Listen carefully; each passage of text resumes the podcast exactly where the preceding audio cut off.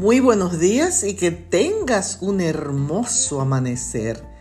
En el día de hoy leemos en el libro segundo de Reyes, el capítulo 19 y el verso 19.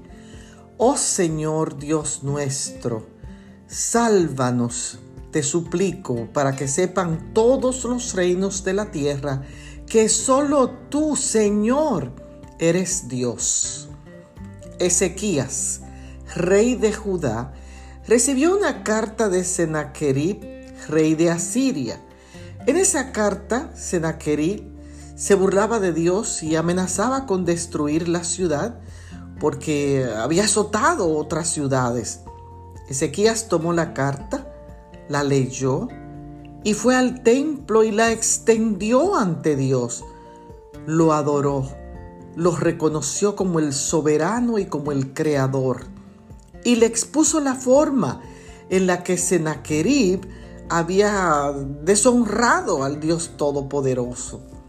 Le suplicó que librara a la nación de Judá para que todos los reinos de la tierra supieran que solo era Dios. Básicamente dijo, Señor, mira la carta de este insolente. Por favor, Señor, necesito tu ayuda.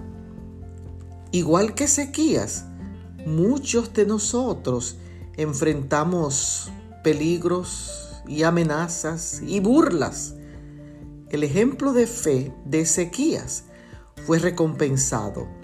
Hoy, frente al peligro y a la amenaza, habla con Dios y adórale por su soberanía, reconociendo que solo el Dios Todopoderoso es el Señor. Bendiciones.